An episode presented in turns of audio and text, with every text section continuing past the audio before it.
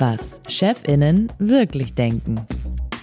Hallo und herzlich willkommen zu unserem Podcast Was Chefinnen wirklich denken. Ich bin Leonie Seifert, ich bin die stellvertretende Chefredakteurin von Zeit Online und gegenüber von mir sitzt Moritz Müller-Wirth, er ist der stellvertretende Chefredakteur der Zeit. Hallo. Hallo. Wir wollen hier in diesem Podcast von Führungskräften erfahren, was sie, der Name sagte schon, wirklich denken und sonst niemandem verraten, zumindest nicht ihren Mitarbeiterinnen und Mitarbeitern. Und heute sprechen wir über ein Thema, über das ich schon immer sprechen will, äh, seitdem wir diesen Podcast planen, und zwar über mentale Gesundheit. Und glücklicherweise haben wir dafür einen Gast, der genau darüber sprechen möchte. Und ich glaube, sie ist dafür auch ziemlich genial. Unsere heutige Gästin heißt Stefanie Binder. Stefanie Binder leitet seit 2014 den ambulanten Pflegedienst in der Seniorenresidenz Augustinum in Aumühle bei Hamburg.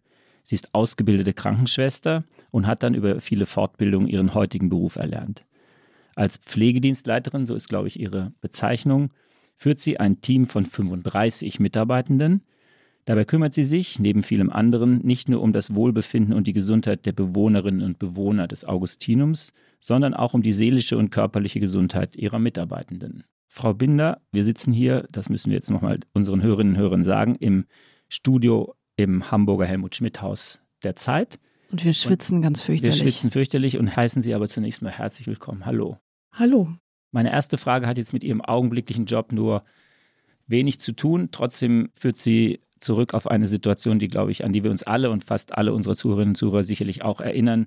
In die Corona-Pandemie zu dieser Zeit gab es ja Dokumentationen und Ausdruck von Wertschätzung für mhm. die Leistung von Pflegenden und Pflegedienstmitarbeitern. Auf den Balkonen wurde geklatscht.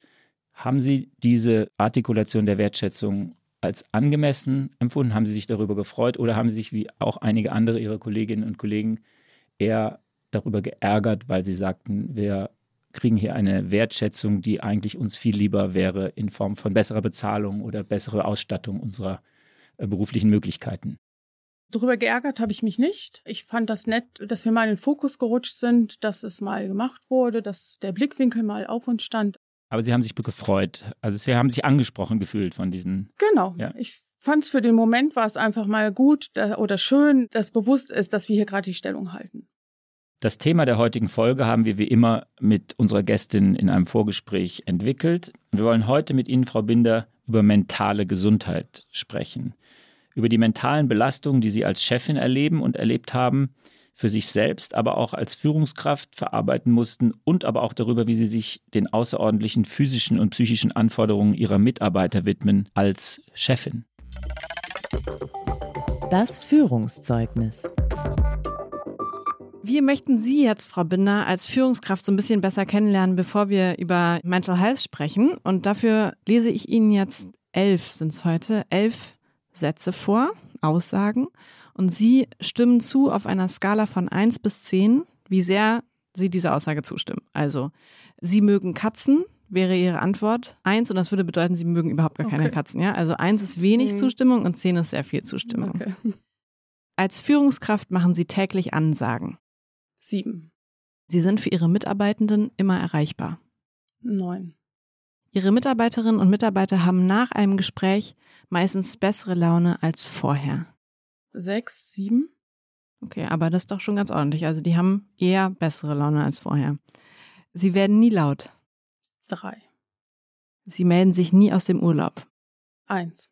Sie melden sich wirklich nie aus dem Urlaub. Sie finden es völlig okay, wenn ein Bewerber oder eine Bewerberin im Vorstellungsgespräch sagt, dass er oder sie bald ein Sabbatical machen möchte. Acht. Kann er gerne tun.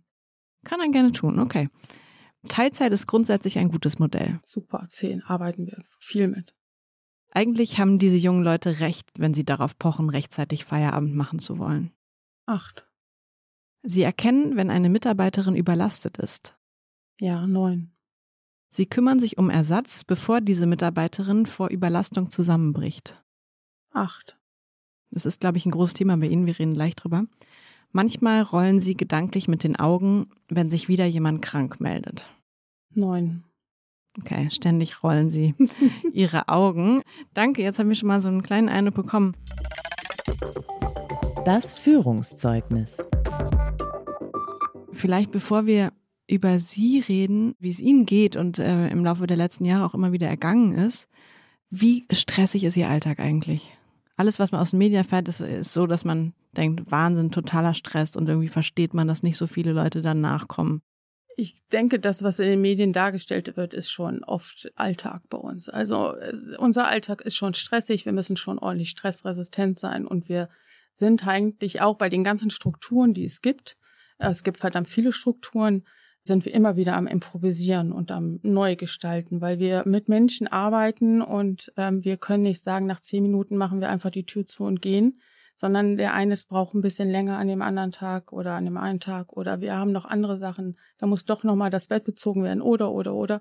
Also wir haben ganz viele ungeplante Faktoren, die wir gar nicht so planen können.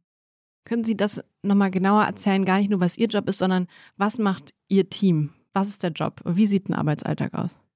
Wir sind ein ambulanter Pflegedienst in einer Seniorenresidenz und wir haben Bewohner in der Versorgung, mit denen wir Leistungen abgesprochen haben, wann wir kommen und ähm, wobei der Hilfebedarf ist. Und die Mitarbeiter versorgen dann die Bewohner je nach Qualifikation und Bedarf des Bewohners. Bedarf könnte zum Beispiel sein? Manche Bewohner brauchen Unterstützung beim Duschen. Manche Bewohner brauchen aber Unterstützung schon vom Aufstehen, bei Hilfe bei der Nahrungsaufnahme, bei der kompletten Grundpflege oder auch mit Medikamenten, Kompressionsstrom, Wundversorgung, all diese Dinge. Und da muss man halt dann gucken, welche Qualifikation hat welcher Mitarbeiter und wie kann ich den Bewohner dann bestmöglich einsetzen. Und womit haben Sie tagtäglich zu kämpfen? Es ist einfach die Leistungsplanung. Das ist der Bedarf der Bewohner und die dazugehörigen Mitarbeiter dort einzusetzen und die ganzen zusätzlichen Leistungen oder der zusätzliche Hilfebedarf, den mit in den Alltag reinzubekommen. Die Mitarbeiter sind auf Tour und ein Bewohner hat einen Notruf, weil er zum Beispiel auf die Toilette muss oder er ist gestürzt. Dann müssen meine Mitarbeiter ja ihren Arbeitsplatz verlassen bei dem einen Bewohner und zu dem anderen Bewohner laufen. Und die Zeit fehlt dann erstmal beim Bewohner. Ich muss gucken, dass ich wieder zu dem anderen Bewohner zurückkomme. Ähm, das ist einfach so eine große Herausforderung. Springen Sie da auch selber mal ein dann? Ja, auf jeden Fall. Also die Mitarbeiter rufen an, wenn es ganz knapp wird, dann gehe ich genauso zu den Bewohnern. Ich gucke zumindest erstmal, was ist bei dem Notruf, ist der gestürzt oder welchen Hilfebedarf hat er und das ist regelmäßig. Das heißt aber normalerweise sind Sie eher im Büro oder sind Sie auch, teilen Sie sich auch selber ein in Pflegedienstschichten? Ich teile mich nicht in die Schichten ein, aber ich springe äh, mit in die Breche, wenn es nötig ist. Also ein irgendwo fehlt es immer, weil ständig fällt entweder ein Mitarbeiter aus oder einer ihrer Patientinnen und Patienten hat hat plötzlich einen unerwarteten Pflegebedarf und dann fehlt es halt an anderer Stelle, ja? Genau. Und ihr Job ist das zu koordinieren, zu managen. Unter anderem, genau. Mhm. Bevor Sie den Job anfangen, jeden Tag, haben Sie da Rituale, in denen sie sich mental auf diese Anforderungen, auf, sie sehen ja auch viele Sachen, die sie mental belasten. Sie haben enormen Stress bei dieser Koordinationsaufgabe. Manchmal müssen sie selber, wie Sie gerade sagen, auch Hand anlegen da an ihre Bewohnerinnen und Bewohner, wie das im Augustinum heißt. Haben Sie, bevor Sie da in Aumühle ins Augustinum gehen, Rituale der Entspannung, der Konzentration oder rauschen Sie da einfach vom Frühstückstisch rein? In der Tat rausche ich rein. Also Rituale habe ich nicht mehr. Das habe ich am Anfang alles gehabt und ich habe es nicht mehr. Und mittlerweile versuche ich meinen Blickwinkel so zu äh, leiten für mich selber, dass ich einfach offen bin. Und es gibt Tage, da schaffe ich das, was ich mir eigentlich vorgenommen habe am Tag vorher, wo ich gesagt habe, das mache ich morgen. Dann schaffe ich es einfach nicht. Und dann ist es aber auch vollkommen okay, dass ich es nicht schaffe. Die Bewohner gehen vor und ähm, die Mitarbeiter gehen auch vor. Alles andere kann vorher oder nachher erledigt werden. Natürlich haben wir viele Deadlines, die ich einhalten muss, aber die werden dann auch danach abgearbeitet. Also, aber als erstes geht die Bewohnerversorgung geht vor. Wenn alles vorgeht, ja, die mhm. Bewohner gehen vor, die Mitarbeiterinnen gehen vor, Sie kommen immer am Schluss. Wie halten Sie das durch? Indem ich einfach flexibel bleibe und ähm, ganz viel Humor in meinen Alltag einbringe. Und es kann auch schon mal sein, dass ich montags morgens um 10 Uhr sage, okay, bald ist Freitag, weil man dann montags morgens nach drei Stunden schon sagt, okay, die Woche ist äh, fertig. Alles schon passiert, was genau. in so einer genau. Woche passieren kann. Genau. Ja. Und ähm, jetzt ist bald Freitag und dann gehe ich nach Hause. Man muss flexibel sein und man darf sich von diesem Stress, es ist ja auch teilweise positiver Stress, ist ja auch, das Stress ist ja nicht nur negativ Oft gehe ich auch nach Hause und denke, mein Gott, das war heute irgendwie ein, ein, ein harter Tag, aber man hat so viel geschafft oder man hat auch viele tolle Dinge geschafft, die man dem Bewohner ermöglicht hat oder viel Lebensqualität reingebracht hat oder, oder die Mitarbeiter gehen einfach positiv nach Hause, auch wenn es irgendwie jetzt mal ein stressiger Tag war, der völlig anders verlaufen ist, als man irgendwie gedacht oder erhofft hat, dann ist das auch so. In unserem Vorgespräch haben Sie erzählt, dass Sie natürlich auch schon häufig am Rande Ihrer Nerven waren, mhm. äh, Grenzen überschritten haben, es Ihnen nicht gut ging. Mhm. Und Sie haben auch gesagt, Sie würden uns davon erzählen. Wann war das denn das letzte Mal so, dass Sie nicht mehr konnten? Als ich den Pflegedienst übernommen habe, als da war ich auch jung und man ist Leitung, die wird man ja auch erst durch die Erfahrung da bin ich schon oft an meine Grenzen gekommen, vom Zeitmanagement her, von meiner Denkweise her, von den Belastungen her. Habe auch im Urlaub schon gesessen habe gedacht, mein Gott, ich glaube, ich pack das nicht, ich will das nicht und will ich da überhaupt noch hin und das ist so kräftezehrend und will ich das denn überhaupt, dass mir so viel Kräfte gezehrt werden? Und habe dann aber für mich entschieden, nein, ich will das. Der Beruf macht mir Spaß, das ist ein toller Beruf ich muss was ändern. Und ähm, dann habe ich mich auch mit meiner Stellvertretung zusammengesetzt und wir haben für uns einen Plan gemacht und haben dann angefangen, mit dem Team zu arbeiten, haben uns auch selber weitergebildet. Wir sind auf tolle Fortbildung gegangen, so dass wir uns neu aufgestellt haben. Jetzt bin ich gesundheitlich sehr stabil und ähm, ziemlich stressresistent, würde ich fast sagen. Okay, das klingt ja so, dass man das lernen kann oder Sie haben, Sie sind da jetzt irgendwie für sich gut rausgegangen. Vielleicht erzählen Sie gleich nochmal, wie genau Sie das gemacht haben. Ich wüsste vorher aber gerne nochmal, wie sehr am Ende waren Sie denn? Wie ging es Ihnen wirklich?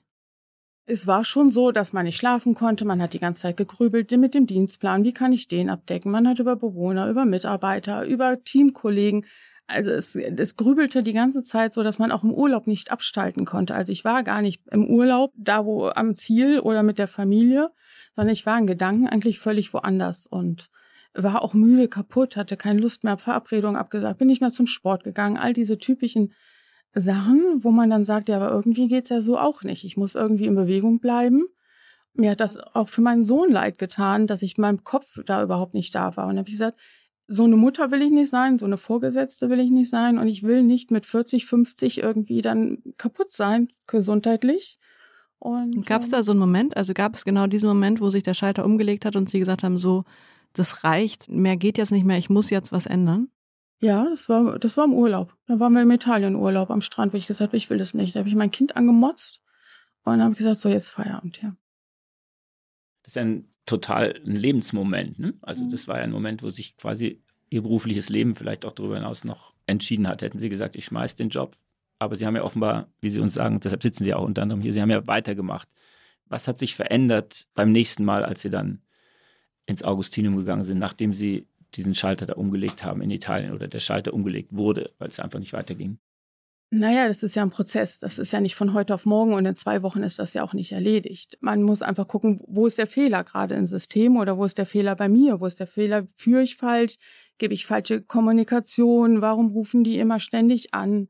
Warum werde ich im Urlaub angerufen? Warum rufen die mich am Wochenende zehnmal an? Das hat ja alles Gründe. Und dann ist mir oder uns bewusst geworden oder auch mir, dass ich gesagt habe, ich muss mehr Informationen teilen. Die müssen selbstständiger werden. Die müssen vor Ort die Sachen klären. Meine Stellvertretung braucht ganz, ganz viel Input, damit die einfach, wenn ich im Urlaub bin, selbstständig arbeiten kann und nicht mich anrufen muss, um zu fragen. Also habe ich angefangen, ganz viel zu kommunizieren und den Mitarbeitern und auch meiner Stellvertretung mehr Verantwortung zu geben und auch mehr, dass man angefangen hat, nur Leitplanken sozusagen zu setzen. Ich habe nur einen Zaun gesetzt und wie die ans Ziel kommen, ist ja erstmal den ihr Thema dann gewesen. Also es gibt ja mehrere Wege zum Ziel zu kommen oder den Weg zu gehen. Es muss ja nicht immer genau so sein, wie ich das möchte.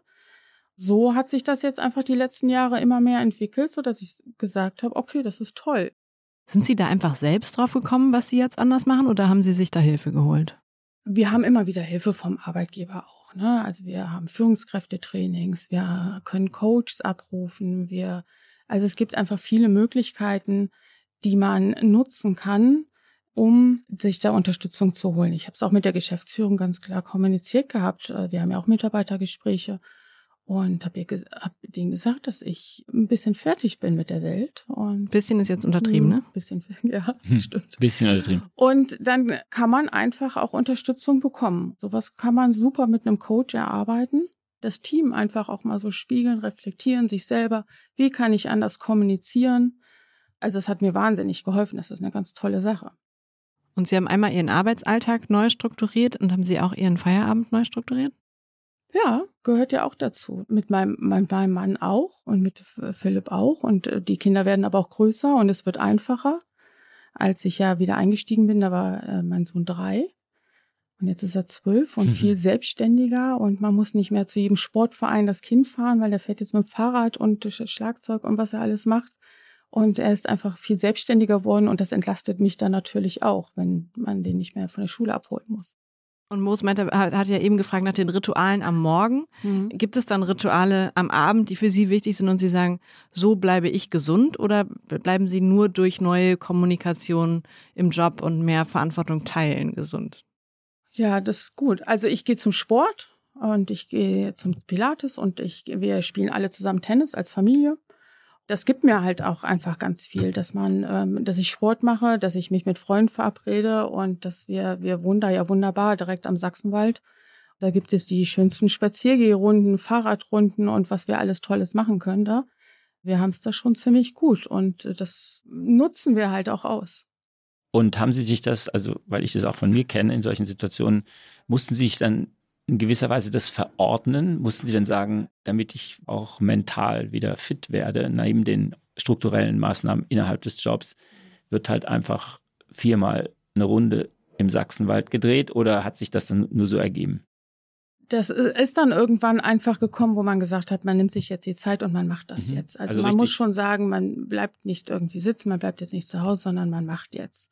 Das kostet natürlich Überwindung. Das ist ja auch das Thema bei den Mitarbeitern, dass sie sagen, nein, jetzt nicht auf der Couch sitzen bleiben, sondern wieder aufstehen und doch nochmal los. Und in dem Moment, wo man es den Mitarbeitern immer sagt, macht man es ja selber, weil man hat es ja fünfmal am Tag schon gesagt auf der Arbeit. Und solche Sachen wie, also jetzt ganz Klischee, Handy aus, nicht telefonieren nach 18 Uhr, keine Mails mehr schreiben nachts. Sind das auch Maßnahmen gewesen, die dazu beigetragen haben, dass Sie wieder auf Kurs kamen, wenn ich es mal so formulieren Ja. darf? Ja, also ich nehme mein Diensthandy nicht mit in den Urlaub. Und ich habe so im Alltag habe ich eine Rufumleitung. Ich bin telefonisch zu erreichen, aber nicht per E-Mail. Wenn ich Feierabend mache, mache ich zu 99 Prozent Feierabend. Dann antworte ich auch nicht mehr auf E-Mails. Die Rufumleitung ist auch im Urlaub ausgeschaltet. Also es haben genug Leute in dem Unternehmen meine private Nummer, wenn wirklich, wirklich, wirklich Hm. was ist. Das funktioniert. Das funktioniert super. Super. Sie haben ja gesagt, dass Sie ja damals, das war ja keine Situation, bevor Sie zurückkehrten, sondern es war eine Situation im Job, nachdem Sie zurückgekehrt waren. Meinen Sie, das Team hat das gemerkt? Haben Sie mit dem Team über Ihre Konstitution, über Ihre Situation geredet? Wurden Sie darauf angesprochen? Haben Sie versucht, es zu verstecken? Wie war das? Gott, das ist jetzt so lange her. Ne? Ich glaube schon, dass sie das gemerkt haben, weil wenn es einem nicht gut geht, dann reagiert man ja auch oft nicht gut. Thema Augenrollen kann ich jetzt mit Sicherheit versteckter machen als vor acht Jahren.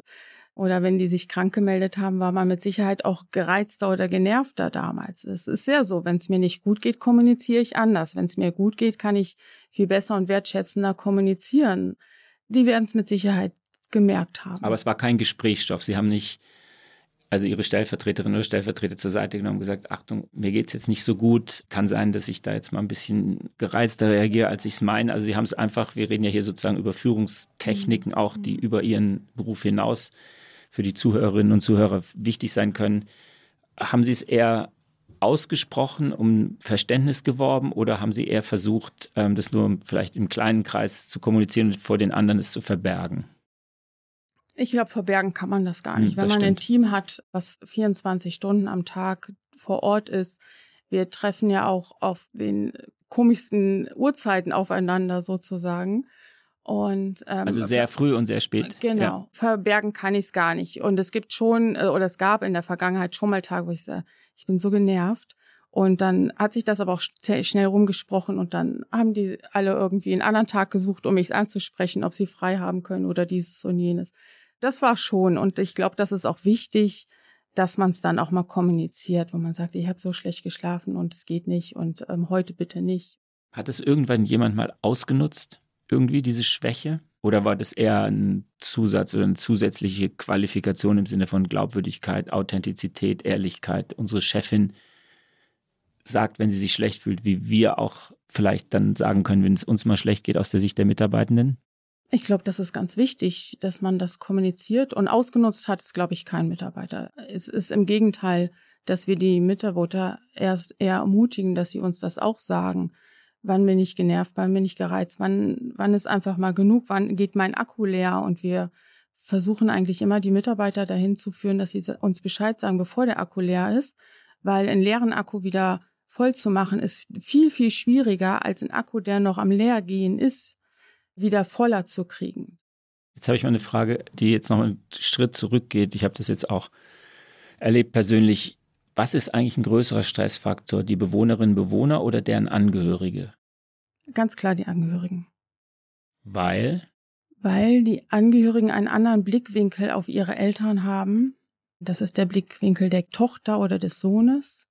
Und der ist nicht immer der Blickwinkel, der im Alltag bei den Bewohnern auch so ist, weil das sind die Eltern und auch meine Eltern haben Geheimnisse vor mir. Auch wir haben Geheimnisse vor meinem Sohn. Das ist was ganz Normales. Die Eltern werden, auch wenn sie 90 sind, den Kindern nicht alles sagen und sie werden bei weitem nicht alles wissen.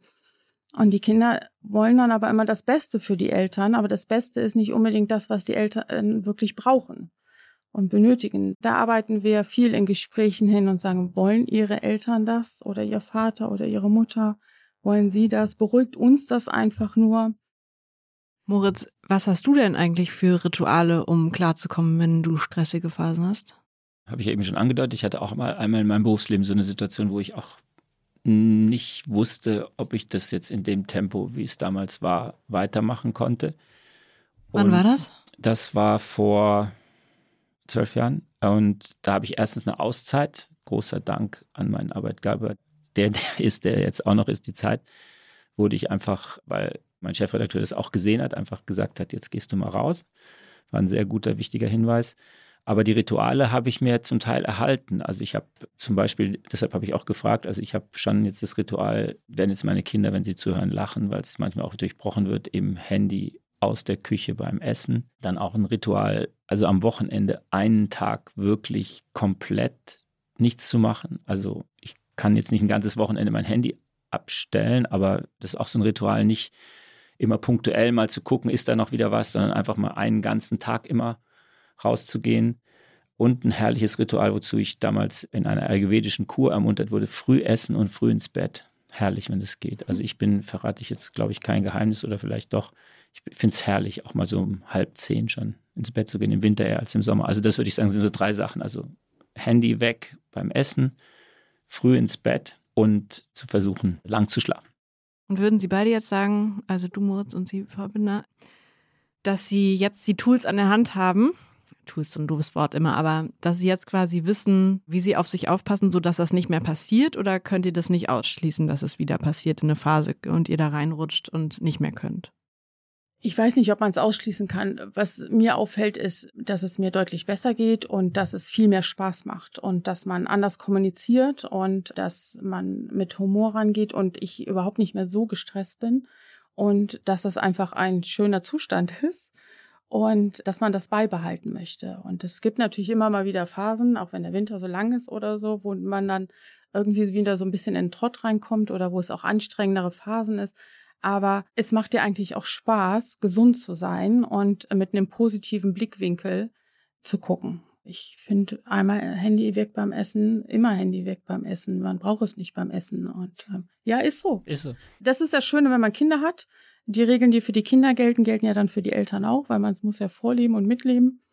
Und das macht es auch manchmal, glaube ich, dann auch einfacher, das dann durchzuhalten. Ich glaube, es kann jederzeit wieder passieren, aber ich würde es merken.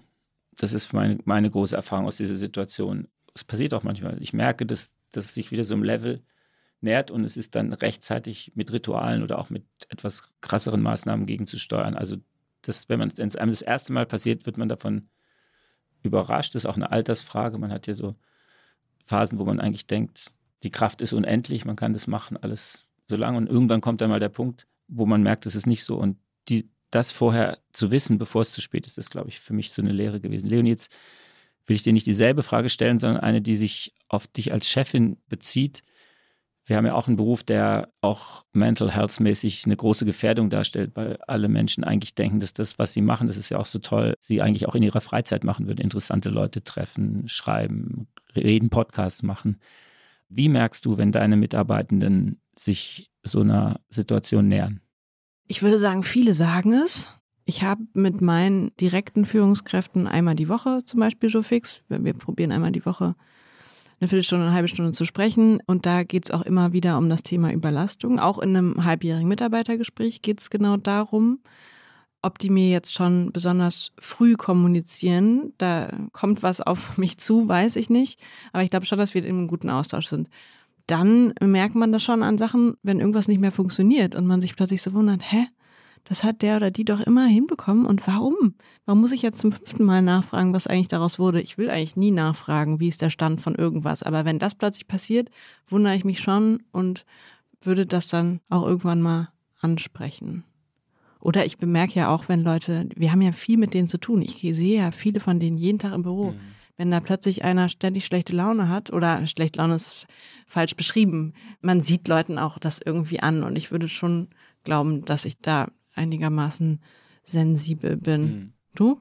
Ja, ich frage mich das manchmal. Also ich versuche das natürlich auch rauszukriegen, also rauszukriegen im Sinne von zu beobachten. Aber es ist schon immer eine Hürde, das anzusprechen, finde ich. Mhm. Weil du in dem Moment natürlich den Leuten auch zu erkennen gibst, dass du denkst, dass irgendwas nicht stimmt und das, da sollte man nicht so oft falsch liegen mit der Diagnose. Also das ist manchmal schwierig, finde ich.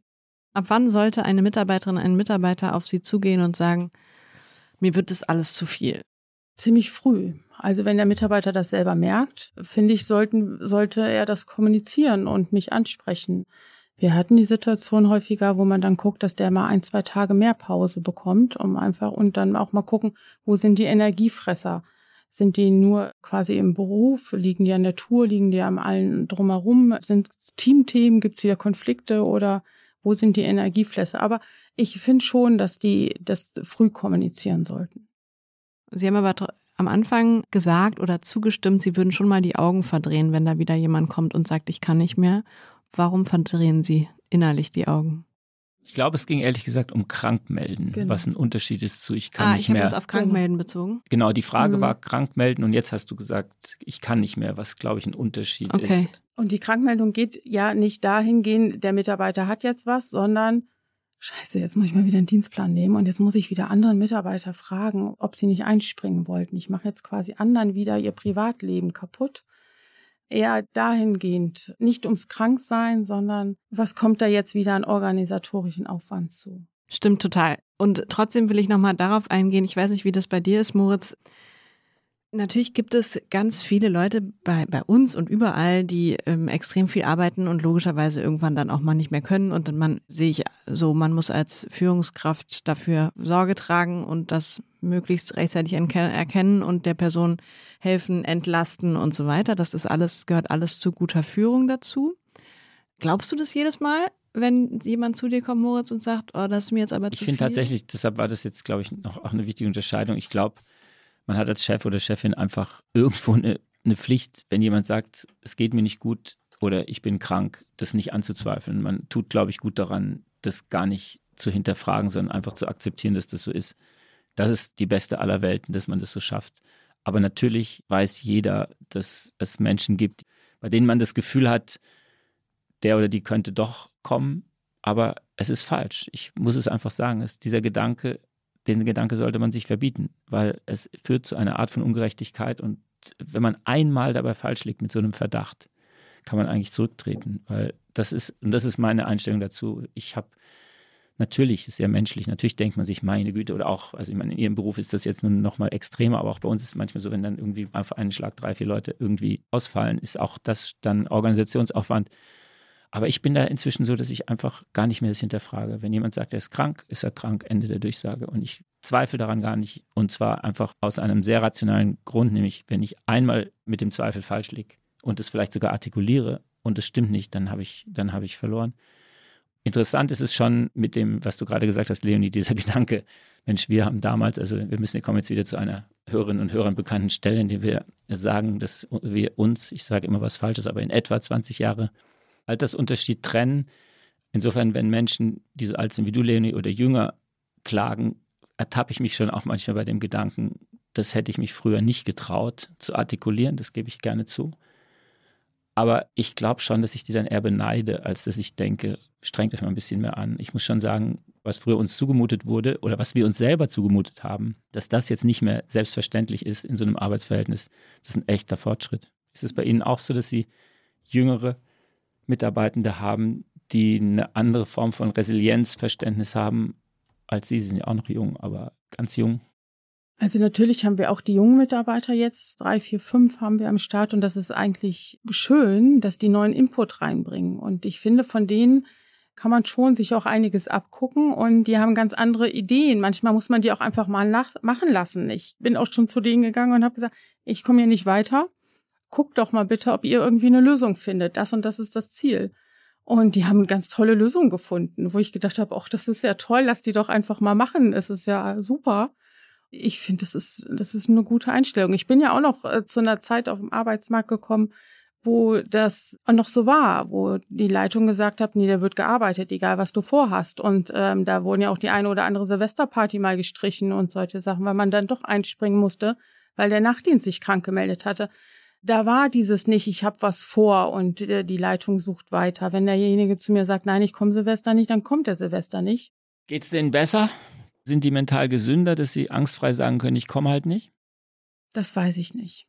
Das ist anders. Man lässt sich ja auch als Leitung mittlerweile darauf ein und ich lasse mich auch sehr gerne darauf mhm. ein. Und mir ist das ja auch wichtig, ähm, wenn die mir sagen, ich habe aber die und die tolle Konzertkarte, die müssen es gar nicht eigentlich begründen. Wenn die sagen, nein, die wollen nicht und die können nicht und warum auch immer, dann ist das so und dann ist das auch vollkommen in Ordnung. Ich freue mich eher für die, wenn die sagen, wir haben was vor und es geht nicht. Aber da kommt immer, das ist ja ein Miteinander ganz oft. Manchmal muss man sagen, ja, aber einer muss jetzt. Aber oft bieten die sich auch an, wo die sagen, da und da kann ich arbeiten und da und da kann ich einspringen. Meistens ist es ein gutes Miteinander. Das ist eigentlich zu 99 Prozent gutes Miteinander. Mich würde jetzt nochmal interessieren, Leonie hat sehr vorhin gerade gefragt, wie das ist, wenn es Menschen in ihrem Team nicht gut geht oder die sich überfordert fühlen.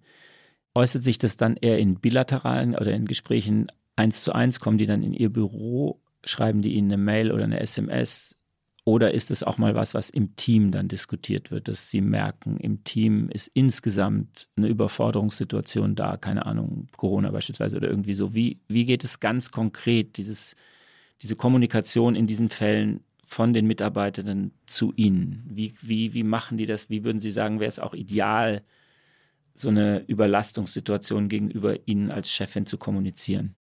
Da gibt es unterschiedliche Wege. Der eine Mitarbeiter kommt mit einem ganz anderen Vorwand und dann stellt sich das quasi in unserem Gespräch heraus, dass es jetzt so ist. Wo wir gesagt, oh, ich glaube, ähm, wir brauchen da mal eine Auszeit oder eine Pause oder wir gucken, wo ist der Energiefresser, was, was tut jetzt gut in der Situation. Manche kommen ganz direkt und sagen, Frau Binder, ich brauche eine Auszeit, ich brauche Pause oder irgendwas anderes, ich brauche jetzt das und das. Manchmal ist es aber auch so, dass das Team kommt, dass es aus dem Team, auch von einem anderen Kollegen die Information kommt. Oder es ist auch so, dass wir es einfach merken, weil die Stimmung kippt, die Konzentration kippt, wir wieder mehr hinterher müssen, Handzeichen fehlen oder, oder, oder, und dann merkt man, irgendwas stimmt nicht. Ich habe noch eine Mitarbeiterin, die hat immer jeden Morgen den Kopf in mein Büro gesteckt und hat gesagt, guten Morgen, hallo Frau Binder. Und dann, als sie aufgehört hat, dieses zu tun, habe ich gesagt, okay, jetzt stimmt doch hier was nicht. Ähm, und dann bin ich halt quasi hinterher und habe sie im Laufe der des Dienstes abgefangen und habe gesagt, irgendwas stimmt doch nicht. Doch, warum? Nee, Sie haben ja heute Morgen gar keinen guten Morgen gemacht, das gesagt. Das haben Sie jetzt drei Jahre lang getan, aber heute Morgen nicht. Ja, ja, und dann war auch wirklich was. Also es ist, wenn, manchmal verändert man ja sein Verhalten wenn es einem nicht gut geht oder ich will einem aus dem Weg gehen, weil der gar nicht merken soll eigentlich, dass es mir nicht gut geht. Aber ich habe es gemerkt. Sie haben jetzt ja gerade gesagt, eigentlich lernen wir von einer jüngeren Generation gerade ganz viel. Ich bin davon teilweise positiv überrascht, wenn Leute zu mir kommen und offensichtlich ja Vertrauen haben und mir sagen, sie müssen jetzt halt mit, mit was mit das immer weg, weil da müssen sie in Therapie oder die erzählen auch mal von Schlafstörungen oder so. Ich finde das grundsätzlich gut, dass das plötzlich in einem Arbeitskontext eine Rolle spielt und dass die Leute vielleicht weniger sich die Frage stellen, wird mir das negativ ausgelegt? Ich würde nie zu meinem Chef gehen und sagen, ich habe oder doch manchmal reden wir sogar darüber, dass wir schlecht geschlafen haben. Aber eigentlich würde ich nicht erzählen, ich gehe jetzt in Therapie, sondern ich würde halt mir einen Therapietermin machen und dann bin ich halt nicht da. Ich würde vielleicht sagen, ich bin nicht da, aber ich würde nicht da weiter ins Detail gehen, weil ich immer Angst hätte, man legt mir das negativ auf. Und ich bewundere das an vielen Leuten, die davor jetzt gerade weniger Angst haben. Aber legt man es negativ aus als Chef? Ich hatte die Frage befürchtet. Dafür gilt zunächst mal, ich versuche jetzt Zeit zu gewinnen, das, was ich über Krankheit gesagt habe. Man muss einfach in dem Moment, wo jemand einem das sagt, muss man das für bare Münze nehmen und gar nichts in Frage stellen, sondern einfach die Notlage, die der Sache ja vorausgeht, jetzt Stichwort Therapie, als gegeben hinnehmen. Aber es wäre, glaube ich, auch übermenschlich und es ist im Endeffekt, glaube ich, sogar gut für das Verhältnis zwischen Mitarbeitenden und Chef und Chefin, wenn ich weiß, jemand vertraut mir das an, dann habe ich auch eine besondere Form von Fürsorgepflicht. Und zwar eine, die wahrscheinlich genau das Gegenteil von dem zur Folge hat, was du mit deiner Frage meinst, nämlich ob man dann denkt, oh, oh, oh, nicht mehr so leistungsstark, kann ich den belasten oder die. Ich hab, hätte und habe, es gibt solche Fälle auch, dann eher das Gefühl, ich muss mich sorgen, ich muss mich kümmern, ich muss darauf ein Auge haben, so wie bei Ihnen mit der Kollegin, die nicht mehr den Kopf reinsteckt durch die Tür. Und insofern glaube ich, dass man seinem Anspruch als Chef dadurch gerecht wird, indem man eher eine größere Fürsorgepflicht empfindet, als von einer Leistungsminderung oder so angeht. Also ja, ich würde sagen, das hat einen Effekt, aber eher einen, der für diejenigen, die das mir sagen, positiv ist und nicht negativ. Sie, Frau Bittner, haben jetzt eben auch gesagt, Sie würden sogar empfehlen, möglichst früh zu kommen. Da haben wir aber noch über Überlastung im Job geredet. Wenn es jetzt aber um persönliche Schwierigkeiten geht, die man hat. Ja, ich gehe halt in die Paartherapie und ich kann nachts nicht schlafen, weil meine Mutter im Heim ist oder so. Ja, ab wann ist der Punkt erreicht, dass man von dieser, wenn es einem deshalb nicht gut geht, im Job seinen Führungskräften erzählen sollte? Das ist immer die Frage, wie viel Privates erzähle ich. Also ich finde, manche privaten Sachen, ist es aber meine persönliche Meinung, gehören nicht auf den Arbeitsplatz und gehören auch nicht zu meinem Vorgesetzten. Wie gesagt, das ist meine persönliche Meinung. Ähm, ein bisschen Einblick kann man ja geben, aber zu viel auch nicht. Vor allen Dingen, was kann der Arbeitgeber in manchen Situationen machen? Ich finde, Arbeit ist das eine und das Team kann auch viel tragen, aber irgendwo ist da auch eine Grenze. Und ich kann viel Fürsorge entwickeln, aber ich kann auch nicht mich ums ganze Privatleben kümmern. Unsere Mitarbeiter kommen auch und erzählen viel Privates. Da ist es aber schon manchmal dir so die Frage, wie viel Privates gehört jetzt auf die Arbeit? Das ist eine gute Frage. Ich finde, manchmal ist es auch zu viel Privates. Was ist denn zu viel? Wenn Sie es eh nicht ändern können, wenn das komplett außerhalb des Berufs liegt? Oder was ist zu viel? Was gehört da nicht hin? Das ist eine gute Frage. Äh, das, ja, gute, das ist eine gute Frage. Also die Paartherapie würde ich vielleicht sagen, ich gehe in Therapie, aber nicht in Paartherapie. Ich kann es Ihnen jetzt gerade überhaupt nicht sagen, aber ich finde, Arbeit ist ja schon eigentlich so die Arbeit und Privat ist ja eigentlich auch das Private und irgendwo muss da schon irgendwie eine Grenze auch stattfinden, ähm, dass wir alle vertraut miteinander sind und viel voneinander wissen, das ist gut. Aber irgendwo ist da auch eine Grenze. Es, ich kann es total verstehen. Ich, ich ganz, kann das gar nicht so ganz genau, genau deuten. Dass bei einem Beruf, wo sozusagen das Private eigentlich im Berufsprofil drin steckt, mhm. ähm, dass Sie dann sagen, das Private muss aus der Arbeit weghalten, ist vielleicht eigentlich konsequent, oder? Dass Sie sagen, vielleicht ist das Ihre sehr dezidierte und wie ich finde auch wirklich pointiert formulierte Meinung, das gehört da nicht rein, kann es daherkommen, dass sie sowieso den ganzen Tag mit so viel Privatem sich umgeben in ihrem Job und dafür brennen, ja auch diese privaten Dinge anzugehen, dass es auch daher kommt, dass sie sagen, nee, das ist jetzt, wenn jetzt Mitarbeitende noch mit Paartherapie kommen, das ist einfach too much. Nein, das ist schon alles okay, nur es gibt halt auch intime oder private Details, die gehören dann wirklich nicht mehr irgendwie in meine Ohren. Es ist einfach so manchmal, das sage ich dann aber auch deutlich, wo ich sage, okay, das ist jetzt irgendwie zu viel Information. Das kommuniziere ich dann aber auch deutlich. Ne? Wenn jemand Oma geworden ist oder irgendwie so tolle Sachen, äh, wer wohin in Urlaub fährt und so, welchen Cocktail man mag. Wir wissen so viel Privates voneinander, weil wir, wir sind ja auch so ein Frauenhaufen. Wir kommunizieren ja viel, aber so manche Informationen sind dann einfach auch zu viel. Ah, Frauenhaufen. Ja, das heißt, wie viel von den 35 sind Frauen? 34. Hoppala. Genau. Eine wertvolle Information. Aber wir reden ja gerade eben mhm. nicht über, welchen Cocktail mache ich mir heute Abend, sondern mhm. wir reden ja über schwierigere Informationen, die man vielleicht nicht alle mit dem Arbeitgeber teilt. Moritz, was würdest du sagen, wie viel willst du noch wissen und was willst du nicht mehr wissen? Ich bin da, glaube ich, ziemlich genau bei Frau Binder. Ich will alles wissen, was ich wissen muss, dass die Person oder der Mitarbeiter, die Mitarbeiterin, dass ich das Gefühl habe, wie die drauf sind, wie sie, wie ich sie ansprechen kann, wo ich Rücksicht nehmen muss oder so. Aber ich habe auch das Gefühl, too much information geht einfach nicht. Also ich möchte einfach nicht auch in Dinge reingezogen werden. Es gibt ja auch Dinge, die man dann nicht mehr aus dem Kopf wegkriegt, wenn man sie einmal erfahren hat. Das ist, glaube ich, nicht gut. Eben auch für so Dinge wie Karriere oder wen setze ich auf das Projekt? Oder wie meinst du das?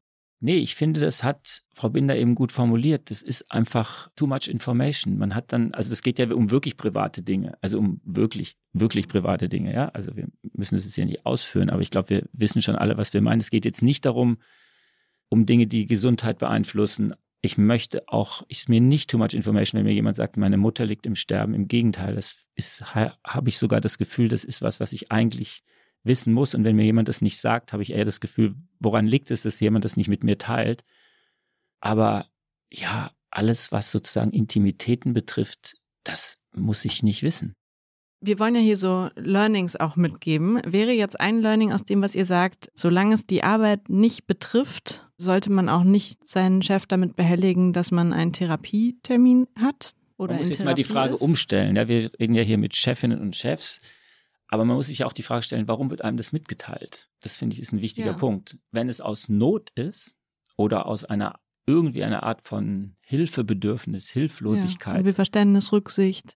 Wenn es nicht strategisch ist, sondern einfach ehrlich und echt, kann man mir jedenfalls alles erzählen, auch die größten intimen Details. Wenn ich aber das Gefühl habe, es wird damit irgendwas intendiert, irgendwie eine Art von Vertraulichkeit erzeugt oder sowas, dann muss ich sagen, und ich unter, also es passiert jetzt nicht jeden Tag, aber dann unterbreche ich das auch. Also dann sage ich auch, nee, stopp, halt, das ist jetzt einfach, das gehört jetzt hier nicht her. Also ja, man kann es wie so vieles nicht, nicht verallgemeinern, aber ich glaube, dass alles, was wirklich tatsächlich nichts mit der Arbeit im Sinne von der Konstitution der Mitarbeiter und Mitarbeiter zu tun hat, dem auf der Arbeit selbst dann da sein, das gehört eigentlich nicht in den Job. Das gehört vielleicht bei einem Bier, aber nicht im Job. Leonie, und du? Du stellst immer so kluge Fragen, aber wie ist es denn bei dir? Wenn Mitarbeitende es dir erzählen, lässt du es dann laufen und denkst danach, oh Gott, wollte ich das wirklich wissen? Oder gehst du dann, sagst du dir, nee, ehrlich gesagt, jetzt reden wir, glaube ich, über was anderes? Ich habe so eine Sache, glaube ich, gelernt in den letzten Jahren und zwar, dass ich dann Menschen auch nach Hause schicke. Also wenn jetzt mir jemand erzählt, von schweren Schlafstörungen. Was mache ich dann damit? Ich kann da jetzt Rücksicht drauf nehmen. Man kann im Team Arbeit anders irgendwie verteilen und so, aber das kann man nicht über einen langen Zeitraum. Über einen langen Zeitraum kann das ganze Team das ja nicht auffangen.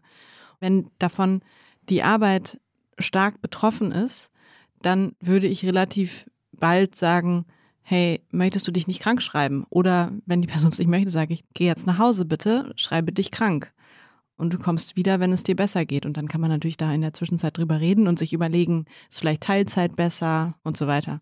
Aber das finde ich eigentlich relevant. Aber wenn dir jetzt jemand erzählt, er hat eine Affäre oder sie oder die Frau oder der Mann, ist das dann Thema oder ist es kein Thema?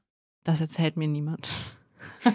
Aber das ist so ein Punkt, den will man nicht wissen. Nee, eben. Das den will man nicht wissen. So, ich habe jetzt noch eine sehr ernste Frage. Okay das alles ist ja, geht ja so lange gut, solange man das regulieren kann. Solange sie, also die Leute, ihre Mitarbeiter ihnen das frühzeitig sagen oder wie Leonie dann sagt, geh nach Hause, erhol dich, sie umschichten, selber einspringen, wenn den Leuten es nicht gut geht. Wann ist der Punkt gekommen, wo sie Mitarbeitenden sagen müssen, sie sind oder du bist nicht geeignet für diesen Job? Gibt es den Moment oder haben Sie es ja schon den, erlebt? Den Moment gibt es, den habe ich auch schon erlebt und es ist schwierig und man ist erst eigentlich lange in der Beobachterrolle. Man tauscht sich dann mit Vertrauten aus, Stellvertretung, vielleicht auch mal mit der Direktorin oder mit anderen. Einfach zu gucken, ist, ist meine Wahrnehmung die richtige Wahrnehmung? Das muss man sich schon gut überlegen, wann und wie man es dann auch kommuniziert. Dass man dem Mitarbeiter eigentlich schon, irgendwann muss man mit denen ins Gespräch gehen und sagen, ich glaube, dass das hier nicht mehr das Richtige ist und dass es lange gut geht. Und dann mache ich es oft oder oft, oft kann man gar nicht sagen, so oft kommt es ja nicht vor. Gott sei Dank. Einfach auch den Appell an den Mitarbeiter richten, deine Gesundheit geht hier gerade irgendwie in die falsche Richtung. Und das ist das einzigste, wichtigste, was wir gut um uns kümmern können. Mhm. Wir sehen viele Bewohner, denen es nicht gut geht, die psychisch krank sind, die am Rollator laufen und so, weil sie sich nicht um sich gekümmert hat. Und das sind doch einfach für uns gute Beispiele, zu sagen, ich mache es ein bisschen anders und ich muss mich um mich kümmern und die Gesundheit ist das Wichtigste. Und dann muss man gucken. Es geht natürlich dann auch um Existenz und um Komfortzone und so und ein Team, was ich eigentlich mag, loszulassen. Da stecken ja auch viele Ängste hinter. Und dann muss man die Mitarbeiter schon an die Hand nehmen. Und das ist ein Prozess, der auch nicht innerhalb von zwei Wochen bei uns läuft. Das, ist, das dauert ein bisschen. Aber kümmern müssen sie sich dann um die Gesundheit eigentlich auch selber dann, ab, ab einem gewissen Punkt. Man kann sie dahin führen und sagen, ich glaube, das ist jetzt nicht mehr gut. Dann muss man handeln. Letzte Frage, gab es auch den umgekehrten Fall schon, dass Mitarbeitende zu Ihnen gekommen sind und gesagt haben, ich glaube, das ist zu anstrengend für mich, der Job? Ja, hatten wir auch schon. Mhm. Mhm. Und dann guckt man halt, kann ich andere Aufgaben übernehmen im Team? Es kommt halt auch immer darauf an, wie alt ist der Mitarbeiter. Mhm. Ist er ein, zwei Jahre vor der Rente? Ist er noch 20? Ist er oder irgendwie so, ne? Welche Ausbildung hat er?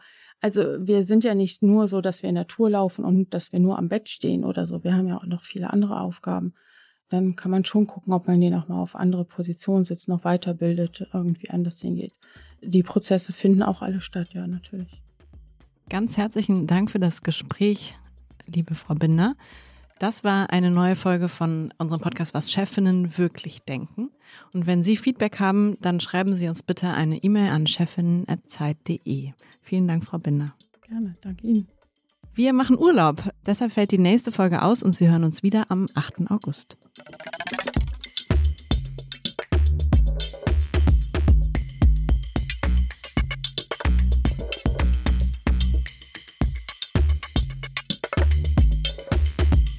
Was Chefinnen wirklich denken, ist ein Podcast von Zeit und Zeit Online, produziert von Pool Artists.